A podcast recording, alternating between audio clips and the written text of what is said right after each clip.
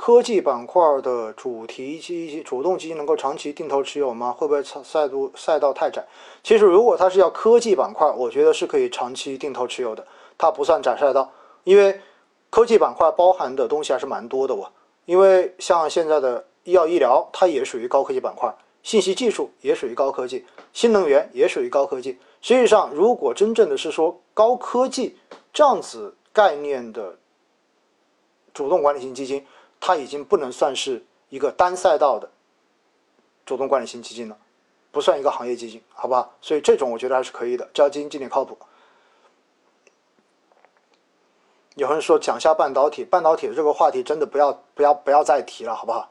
这个问题不要每次都提。刚才已经说过了，如果你认同它长期的逻辑，你就不要去看它短期的这种下跌。芯片跟半导体是一码事儿哈。生物医药板块可以继续定投吗？长期定投我觉得没有问题，我自己都还在周定投我的医疗保健呢。老师，博时融想申购后到封闭前有收益吗？当然有啊，因为它是个老基金，所以你在只要申购确认成功了，它就会随着每天的这种净值上下的波动，所以呢，有可能涨，也有可能跌，一切皆有可能，好不好？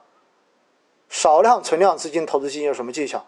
不是看你量多量少的问题，而是看你这笔钱能够放多久的问题，好不好？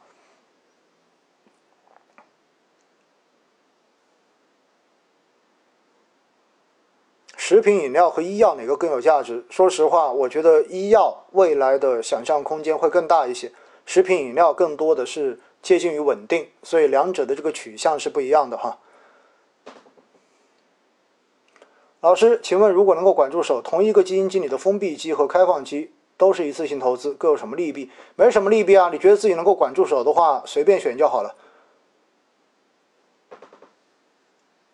因为它的。利就在于开放式基金流动性更好一些，所以你随时可以取出来。它的弊也是在于它的流动性太好了，所以基金经理为了照顾这种短期的大额赎回，他不得不在手中随时备有更多的现金来以待市场的赎回。所以从理论上来说，封闭式基金的资金使用效率应该会来得更高一些，因为它在过程中间不用去担心会有赎回的压力。基金经理可以充分的把自己手中的资金用到极致，就是把它的效率发挥到最大化。而普通开放式基金确实遇到很多时间节点都会出现这种比较大的赎回，甚至于赚钱之后，有可能在渠道这些客户经理的引导之下，引导客户去卖掉手中赚钱的基金，然后把资金去买那些新发的产品，反而有很多涨得很好的产品。它本身的一个赎回量在某一个时间段都会来得更大一些，那么这个时候基金经理就要被迫减仓，这会影响到他的业绩，这是有可能的啊。有没有和白酒关联不大的消费级推荐？我告诉你，应该没有，因为从过去几年的业绩来看，如果你一只消费机你不配白酒，你的业绩一定很难看，这个基金经理在市场中间一定会没人问津的，所以。过去这几年，如果你要找一个做得好的消费基金的基金经理，他手中一定是重仓持有白酒。他如果没有持有，他的业绩一定不出色，你一定看不见他。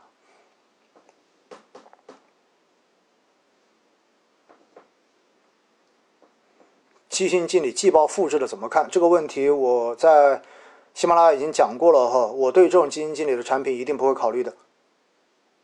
哪怕他业绩再牛，因为你不好好的对你的投资者负责，不利用每每个季度写季报的时候，真正的把你的投资者当成你的衣食父母去聊聊真心话，而只是搞个粘贴复制，我觉得这叫做不负责任。当然，有些基金经理说：“哎呀，这个季度到下一个季度没有发生什么太大的市场情况变化，我就是一样的逻辑啊。”那各位想一下，呃，我们换位思考哈。我现在每周一都要做一场威尼斯星空夜话的直播，那大家想想看看，每周的市场难道就会有很大的变化吗？我觉得这种几率很小吧。但是大家会发现，每周哪怕市场情况差不多，我也会要想着法子跟大家从不同不同的角度再去强调我对市场的看法，哪怕是一样的，我也会用不同的方式跟你讲出来。这是什么？这就是我自己用了心，我花了时间，我觉得我要对听我节目的朋友们负责，我才会去做这件事情。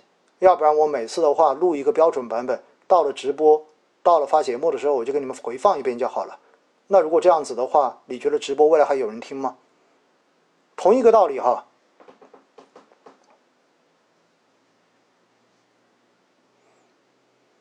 主动基金会规避风险，投资者是否需要按照市场自行择时？我觉得这个东西你自己看着办，因为有些基金经理如果他不够成熟的话，可能一条道走到黑的，这也是有的。但是成熟的基金经理他自己会去进行调仓，所以这就是为什么我一直推荐大家说，你不要看那种一年业绩特别好的基金经理，或者一两年业绩特别好的基金经理，有可能那是因为他投资的这个板块刚好处在风口。所以，风吹过来的时候，猪都能飞上天，你知道吗？真正要看的是那些长期在不同市场中间都能给我很好业绩的基金经理。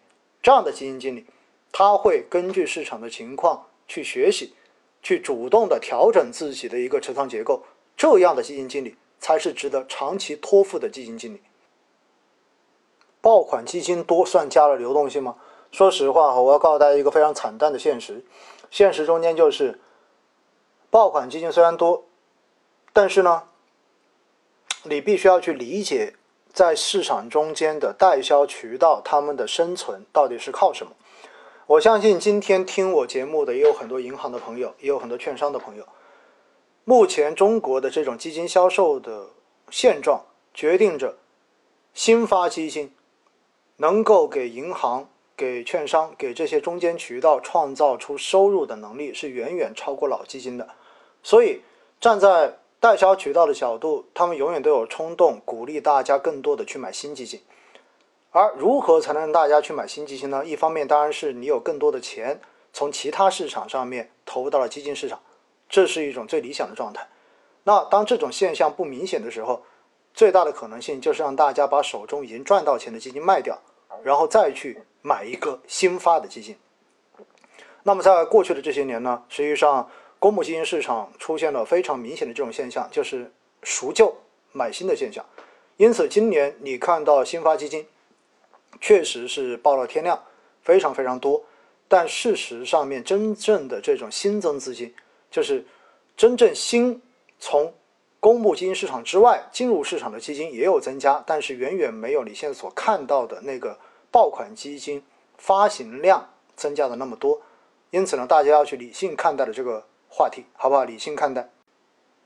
老师，要是下个月 PPI 还是持续上升，需不需要投些沪深三百？我觉得可以啊。在周一的直播中间就跟大家强调过，其实 PPI 上升意味着企业的盈利会增加，因为它是一个生产者的生产价格指数，对不对？那么这个值往上走，意味着企业人盈利增加，而盈利增加基本上到后面就一定会推动它的股价往上涨，而恰好这些周期板块之前本身就是属于相对低估的位置，因此呢，很有可能会推一波估值修复的行情，而这些高估值的标的在这一波行情中间就会出现比较大的这种调整，就是我刚才说到的那个塞沙子的那个例子一样，因此我觉得沪深三百。或者说顺周期的这种大盘的蓝筹风格的这一些指数跟相关的标的，有可能在接下来几个月能够有更强的这种走势出现吧？好吧？但是呢，判断短期市场永远都存在着非常大的不确定性，所以这个只是我的个人看法啊，仅供大家参考。我要特别提醒一下，好不好？